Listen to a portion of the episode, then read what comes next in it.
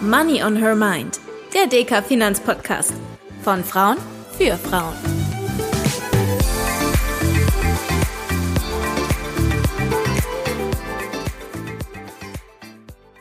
Hallo und herzlich willkommen zu einer neuen Folge von Money on Her Mind, dem DK-Podcast von Frauen für Frauen.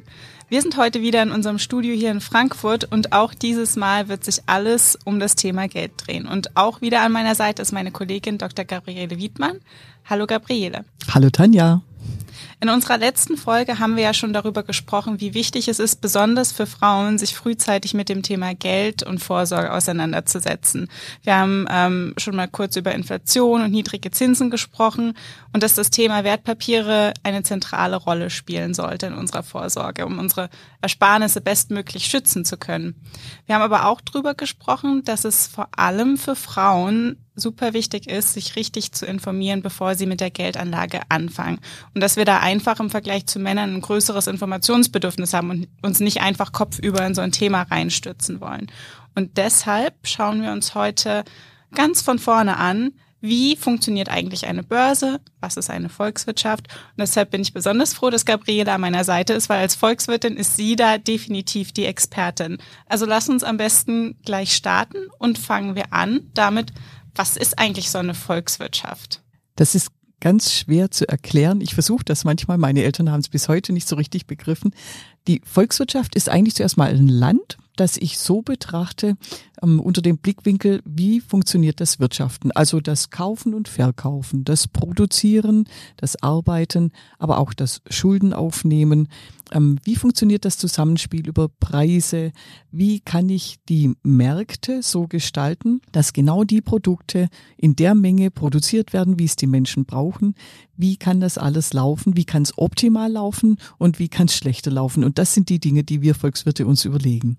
Und kannst du uns da mal einen Einblick geben? Wie funktioniert das denn? Also was machst du eigentlich den ganzen Tag so als Volkswirtin? Ziemlich viele unterschiedliche Dinge. Wobei, wenn ich es einfach mache, wenn ich es mir einfach überlege, ähm, dann ist es, ich schaue mir Zahlen an. Zuerst mal im ersten Schritt die Zahlen von der Volkswirtschaft. In dem Fall ist es Deutschland, also Deutschland als Volkswirtschaft. Da vielleicht auch gleich noch der kurze Ausflug. Wir sagen inzwischen sogar eher, dass Euroland, die Europäische Währungsunion, die Volkswirtschaft ist, was uns ähm, betrifft. Aber trotzdem schaue ich natürlich auch wieder für Deutschland. Viele andere Länder. Gucke ich, wie kommen jeden Tag Zahlen rein? Zahlen heißt beispielsweise Zahlen für die Arbeitslosigkeit. Wie viele Menschen sind beschäftigt? Wie viele sind arbeitslos? Die Produktion. Also wie viel haben die Unternehmen in Deutschland produziert, aber auch die staatlichen Unternehmen. Wie hoch sind die Schulden von den Privathaushalten? Was hatten sie als Einkommen? Was kam von Sozialhilfe, Einzelhandelsumsätze? Was haben sie gekauft? Diese Zahlen werden im ersten Schritt mal von, von mir, von meinen Kolleginnen und Kollegen verarbeitet, dass wir uns überlegen, was heißt das für Wirtschaftswachstum, was bedeutet das für den Wohlstand dieses, dieser ganzen Volkswirtschaft? Insgesamt alles zusammengenommen. Manchmal auch, was sollte ein Staat, was sollte die Regierung besser oder anders machen, damit es vielleicht besser funktioniert, also weniger Arbeitslose hat, dass die Menschen mehr Geld haben, dass mehr Wachstum da ist. Und im zweiten Schritt überlegen wir uns dann oder beobachten, was passiert an den Märkten. Also steigen die Aktienkurse, fallen sie, steigen Zinsen, fallen sie und passt das zu dem, was wir aus den Zahlen für die Volkswirtschaft ablesen? Und am Ende ist meine Aufgabe bei der DK Bank als Volkswirtin, dann wieder zu überlegen, was heißt das für die Geldanlagen und wie kann ich auf Basis dessen, was wir jetzt beobachten, am besten mein Geld anlegen. Dann kann man aber auch sagen, Börsen sind auf jeden Fall auch ein zentraler Bestandteil von unserer Volkswirtschaft, richtig? Und zwar Erstens mal deshalb, weil an den Börsen Wertpapiere gehandelt werden oder auch Zinsen gehandelt werden. Und das ist das essentielle Ding im, im Geldanlegen aus meiner Sicht. Und zum Zweiten sind Börsen was Tolles, weil ähm, wir reden sehr viel über Marktwirtschaft. Marktwirtschaft ist eine Art, wie man eine Volkswirtschaft organisieren kann. Im Vergleich oder im Gegensatz zu einer Planwirtschaft, wo eine zentrale Instanz was plant, Marktwirtschaft, da wird kleinteilig an Märkten werden Preise, Mengen, Angebot, Nachfrage irgendwie austariert. Und der tolle Markt, der beste Markt schlechthin aus, aus Sicht des, des Volkswirts ist eine Börse, weil dort Angebot und Nachfrage direkt zusammenkommen und dort Preise bestimmt werden. Und das zentrale Steuerungsglied in der Marktwirtschaft sind die Preise und die Märkte, an denen Preise gebildet werden.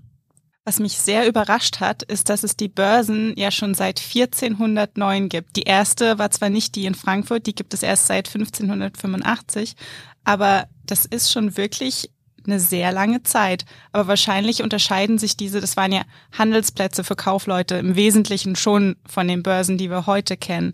Wie genau kann man sich denn das vorstellen, was an einer Börse so passiert?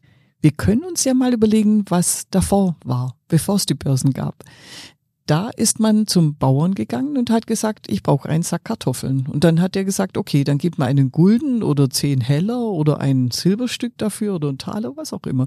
Ich wusste, als diejenige, die den Sack Kartoffeln kaufen wollte, aber nicht, ist das jetzt ein guter Preis, schlechter Preis. Und der hat halt was verlangt, ich habe es bezahlt. Und dann kam die Idee, das sind ja ganz viele Menschen, die Kartoffeln wollen.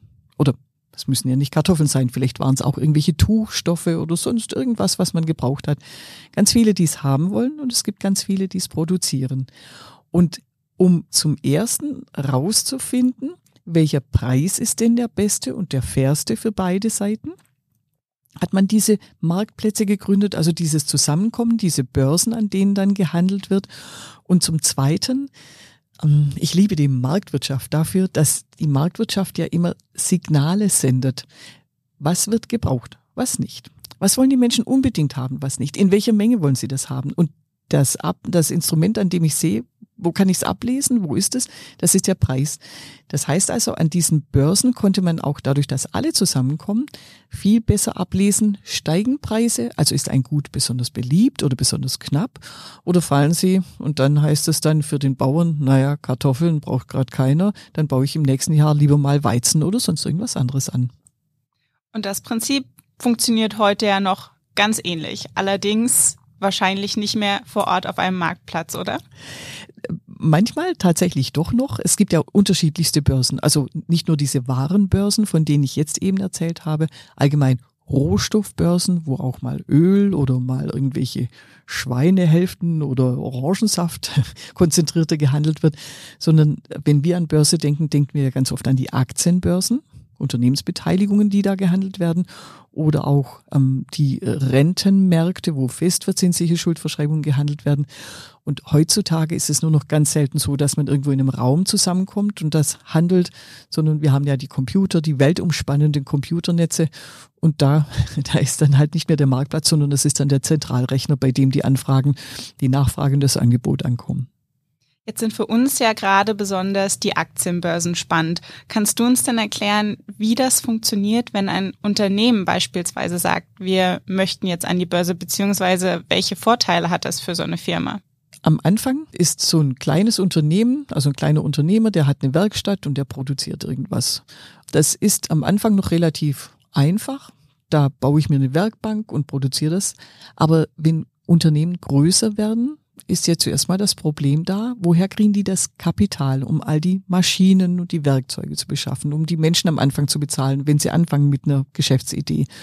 Und da ist die Idee, wenn ich viele Kapitalgeber herhole, die mir das Kapital zur Verfügung stellen, um zu investieren, um danach zu produzieren und Gewinne zu erwirtschaften, dann kann ich diesen vielen kleineren Kapitalgebern, die ich natürlich viel einfacher finde als einen, der mir Millionen zur Verfügung stellt, dann kann ich denen im Laufe der Jahre dann wieder über meine Gewinne das Geld zurückbezahlen. Oder wenn sie sagen, ich gebe dir das Geld einfach für die Ewigkeit, denen regelmäßig Gewinne auszuschütten und die freuen sich, die sagen, ich habe das Kapital gerne da angelegt, weil ich kriege regelmäßige Erträge.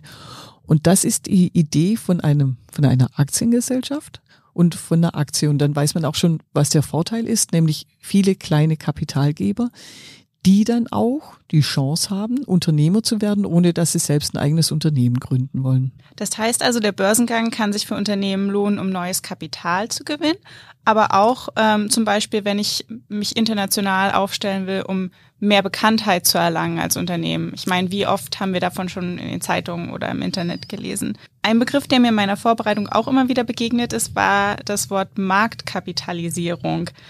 Was hat es damit auf sich und ist das für uns als Anlegerin eine wichtige Kennzahl, die wir kennen sollten? Ist zumindest interessant, wenn ich wissen will, wie groß und wie bedeutend ist dieses Unternehmen an dem deutschen Aktienmarkt oder am globalen Aktienmarkt. Die Marktkapitalisierung ist eine einfache Rechnung. Ich multipliziere die Anzahl der Aktien, also der Anteilsscheine, mit deren Wert. Also ganz platt formuliert, ich habe ein Unternehmen, das hat eine Million ähm, Anteilsscheine ausgegeben. Natürlich sind es im Normalfall viel, viel mehr. Und nehmen wir an, die kosten jeweils fünf Euro, dann hätte ich bei diesem Unternehmen eine Marktkapitalisierung von fünf Millionen Euro was natürlich extrem wenig ist. Es gibt ja große Unternehmen weltweit, die haben eine Marktkapitalisierung von Billionen, also von, das ist ein Riesenwert. Und man vergleicht da auch gerne mal die großen Unternehmen in Deutschland mit den internationalen, mit den US-Unternehmen, auch mit den chinesischen Unternehmen, um zu sehen, wie bedeutend sind unsere Unternehmen, wie bedeutend ist der deutsche Aktienindex, in dem ja die wichtigsten deutschen Aktienunternehmen vertreten sind im Vergleich zu einem chinesischen oder einem US-Index.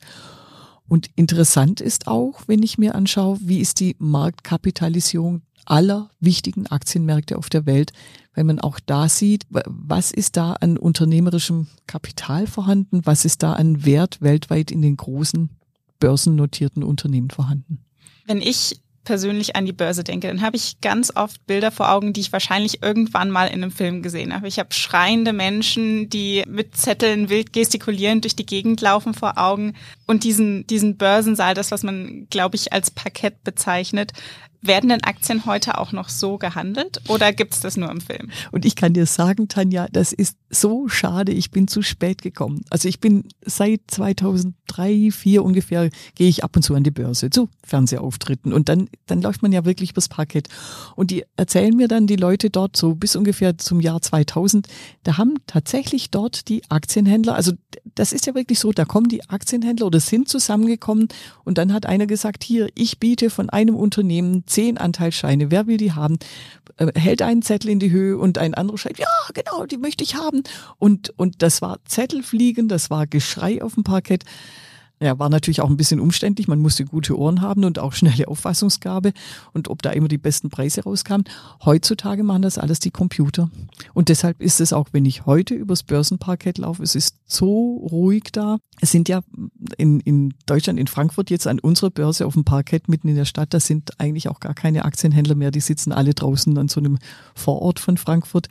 Und es läuft im Computer, in, in großen Zentralrechnern, da laufen jetzt rein die Angebote und die Nachfragen und da wird über Computeralgorithmen berechnet, was dann der optimale Preis ist. Da hat sich die Welt geändert. Man streitet sich, man wird auch den Rest der Zeit sich drüber streiten, wo bilden sich die Preise besser in, mit Computeralgorithmen oder mit den Händlern. Aber die Zeiten mit den Zetteln sind längst vorbei, auch in den USA. In den USA war das noch länger, dass dieser Das wäre meine nächste Frage gewesen. nee, genau, also auch dort, die USA sind ja immer ein bisschen rückständiger als wir, ähm, aber auch dort hat sich dann so im, im Lauf der Nullerjahre ähm, kam dann der Parketthandel mit den Zetteln weg. Und wir sehen es heute nur noch in diesen tollen Börsenfilmen, die man bewundern kann im Kino. Wir haben jetzt schon über Deutschland, China und über Amerika kurz gesprochen. Es gibt ja weltweit viel, viel mehr Börsen als die hier bei uns in Frankfurt. Weißt du denn, wie viele das in etwa sind und welche davon besonders wichtig sind, wenn ich jetzt mit dem Geldanlegen anfangen möchte? Ich habe nie nachgezählt, muss ich ganz ehrlich zugeben. Aber wenn wir drüber reden, wir haben allein schon in den USA ein paar wichtige Börsen wir müssen ja auch immer aufpassen. Also wir reden sehr viel über die Aktienbörsen, aber diese Warenaustauschbörsen sind ja nicht zu unterschätzen. Und gerade in den USA, jetzt bin ich wieder beim Aktienhandel, da haben wir zum einen die, die großen Aktienbörsen aus dem traditionellen Bereich, aber wir haben dann eben auch Börsen mit, mit neuen Technologiewerten, die da besonders drauf spezialisiert sind, so einen Nasdaq oder auch wenn wir von den großen Indizes reden, der S&P-Index und der Dow Jones-Index. Also das sind schon, das ist eine Vielzahl, das ist ein ziemliches Gewirr. Im Vereinigten Königreich, die Börse ist auch noch relevant, weil das Vereinigte Königreich auch lange Zeit eine große Wirtschaftsmacht war. Dann in Europa natürlich Deutschland, natürlich Frankreich, aber auch in Asien. Und ich, ich mache die Arbeit jetzt schon über 20 Jahre hier in der DK Bank. Am Anfang waren die asiatischen Börsen für uns wirklich fast nicht relevant, aber die sind inzwischen zu sehr wichtigen Börsen geworden. Früher war es Singapur und Hongkong, heute ist es eben auch, sind es die chinesischen Börsen. Für mich als Anlegerin, ich beobachte trotzdem weiterhin hauptsächlich den deutschen Aktienindex, der läuft im Prinzip ungefähr gleich ähnlich wie große Aktienindizes und die US-Börsen, weil die US-Börsen weiterhin die wichtigsten Finanzmärkte sind. Und du hattest uns vorhin ja auch schon kurz erzählt, dass es Unterschiede zwischen Börsen gibt. Wir fokussieren uns jetzt auf Aktienbörsen, weil uns allgemein das Thema Anlegen beschäftigt. Aber welche anderen Arten von Börsen gibt es denn noch? Die Rohstoffbörsen habe ich ja schon mehrfach genannt, ähm, wo dann Kaffee und Baumwolle und Weizen und Rohöl und alles Mögliche von solchen Rohstoffen gehandelt wird. Nickel, Eisen, Kupfer. Das sind wichtige Börsen, die sind auch physisch fassbar, ja, sehr relevant für uns.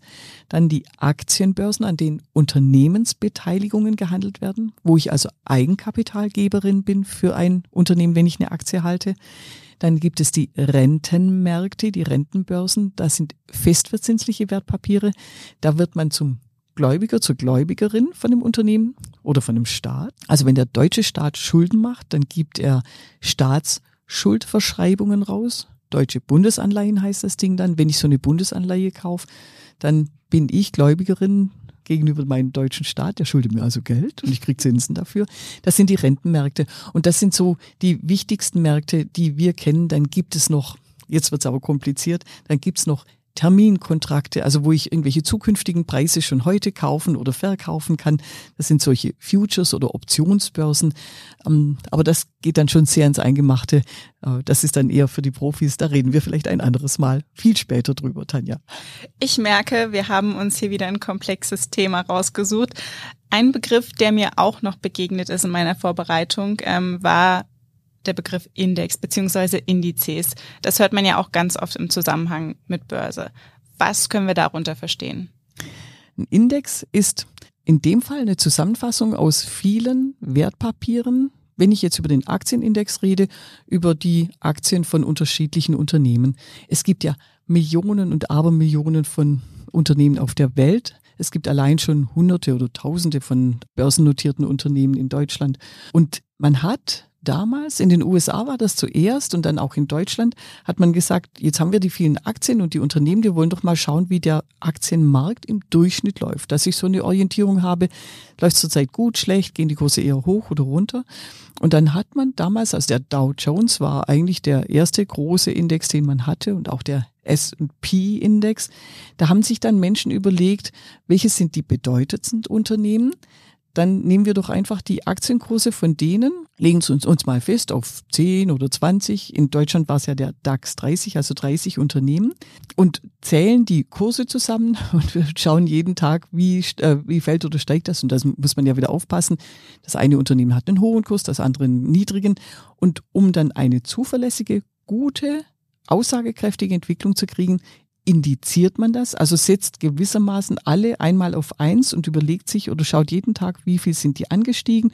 Und was heißt es dann, habe ich dann nachher einen Wert von 1,1 oder eher 0,9 und dieses Index bilden, also dieses Zusammenrechnen, gute Aussagekraft schaffen, das ist das, was für mich persönlich in meiner Arbeit auch jeden Tag aufs Neue zeigt. Hoppla, gehen die Märkte gerade wieder eher auf Wachstum, alles wird besser? Oder haben sie Angst, dass alles schlechter wird, also Gewinne der Unternehmen schrumpfen. Und das ist ein ganz sensibler Anzeiger, der uns auch neben unseren volkswirtschaftlichen Analysen immer ein Bild davon gibt, was erwartet so die Welt für die Zukunft. Das heißt auch als Anlegerin, die sich noch nicht so gut auskennt, durchaus eine Zahl, die man im Auge behalten sollte. Oh ja, im Prinzip jeden Tag mal einmal kurz gucken, geht's hoch oder runter und dann ein Gespür dafür haben, alles wird besser oder alles wird schlechter. Und dann würde ich gerne noch mal kurz zu unserem Geschichtsbeispiel vorhin zurückkommen. Du hattest ja gesagt, die ersten Börsen haben im Prinzip auch die Bauern geschützt, die ihre Ware handeln wollten, dass der Preis, den sie dafür bekommen haben, fair ist. Wer sorgt denn eigentlich heute dafür, dass es zum Beispiel hier in Frankfurt an unserer Börse fair zugeht? Gibt es da Gremien, die da aufpassen, dass alles mit rechten Dingen zugeht? Es hat ein, ein großer Wirtschaftswissenschaftler vor einigen Jahrzehnten, Jahrhunderten sogar mal den Begriff von der unsichtbaren Hand des Marktes formuliert. Also dass tatsächlich an einem Markt, ohne dass jetzt jemand oben drauf steht und sagt, das ist richtig oder falsch, dass sich da die Preise von selbst bilden in der Marktwirtschaft im Vergleich zur Planwirtschaft, wo ja eine zentrale Instanz Preise und Mengen festlegt. Natürlich funktioniert das nicht, ganz klar. Also ich brauche einen, es gibt einen Börsenrat, der darüber wacht, dass die Regeln eingehalten werden, dass es keine Absprachen gibt, dass man nicht heimlich nach oben oder unten irgendwelche Kurse manipuliert. Wenn ich an Börsen beispielsweise so irgendwelche Riesenaufträge reinschiebe, um mal kurz den Preis hochzutreiben, damit ich dann zu dem höheren Preis verkaufen kann als einzelner Händler. Also da gibt's ja ganz viele Manipulationsmöglichkeiten und da gibt's ganz klare Regeln, die werden, ähm, da wird darauf geachtet, dass die eingehalten werden. Aber am Ende muss man wirklich sagen, ein Markt, ein gut organisierter Markt läuft gewissermaßen von selbst. Und es bilden sich die Preise von selbst. Das ist das Schöne in dieser freien Marktwirtschaft. Ja, vielen lieben Dank, Gabriele, für deine spannenden Einblicke. Ich für meinen Teil habe auf jeden Fall sehr viel Neues mitgenommen heute und habe das Gefühl, dass das Thema für mich immer noch sehr komplex, aber ein bisschen weniger abstrakt ist als vorher. Wir hoffen, dass wir auch euch mit dem Thema helfen konnten und dass ihr das ein oder andere dazugelernt habt. Das nächste Mal werden wir uns dann ganz konkret mit verschiedenen Anlageformen beschäftigen. Und falls ihr noch Fragen habt, die wir nicht beantworten konnten, dann schreibt uns doch gerne eine E-Mail an podcast.dk.de. Wir freuen uns schon auf die nächste Sendung und hoffen, dass ihr auch in zwei Wochen wieder dabei seid. Bis dann. Tschüss.